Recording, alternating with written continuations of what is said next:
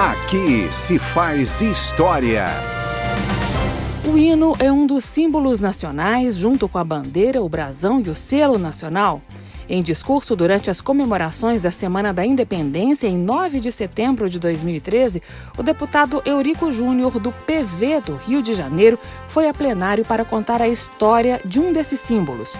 Eurico Júnior lembrou que a letra do hino nacional nem sempre foi como nós a conhecemos hoje. A música é a mesma, mas a letra sofreu alterações ao longo da história. A música oficial do nosso hino nacional foi feita em 1822 por Francisco Manuel da Silva. Em 1931, se tornou popular com os versos que comemoravam a abdicação de Dom Pedro I. À época da coroação de Dom Pedro II, sua letra foi trocada. A composição devido à sua popularidade, passou a ser considerada como o hino nacional brasileiro, embora não tenha sido oficializada como tal. Após a proclamação da República, os governantes abriram concurso para a oficialização de uma nova letra, com a música de Francisco Manuel da Silva, que foi ganho por Leopoldo Miguel. Ocorre que, mais uma vez, a letra não agradou. Coube, então, a Deodoro da Fonseca, como com a proclamação da República, em, 19, em 1889, resolveram o problema.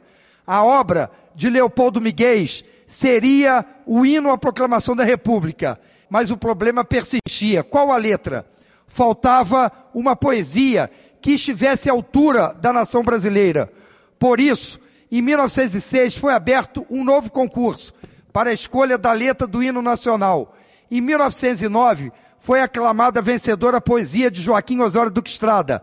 E em 6 de setembro de 1922, portanto há 100 anos, após ser feita a música, foi oficializada a letra do hino nacional brasileiro por um decreto do presidente Epitácio Pessoa. O autor da música do nosso hino nacional, Francisco Manuel da Silva, morreu em 1865 cinco anos antes do nascimento do autor da letra do nosso hino, Joaquim Osório Duque Estrada. Aí a história da letra do hino nacional, contada em plenário pelo deputado Eurico Júnior, do Partido Verde do Rio de Janeiro, na Semana da Pátria de 2013. Uma curiosidade sobre um dos símbolos nacionais. Câmara dos Deputados na comemoração do bicentenário da independência. Aqui se faz história.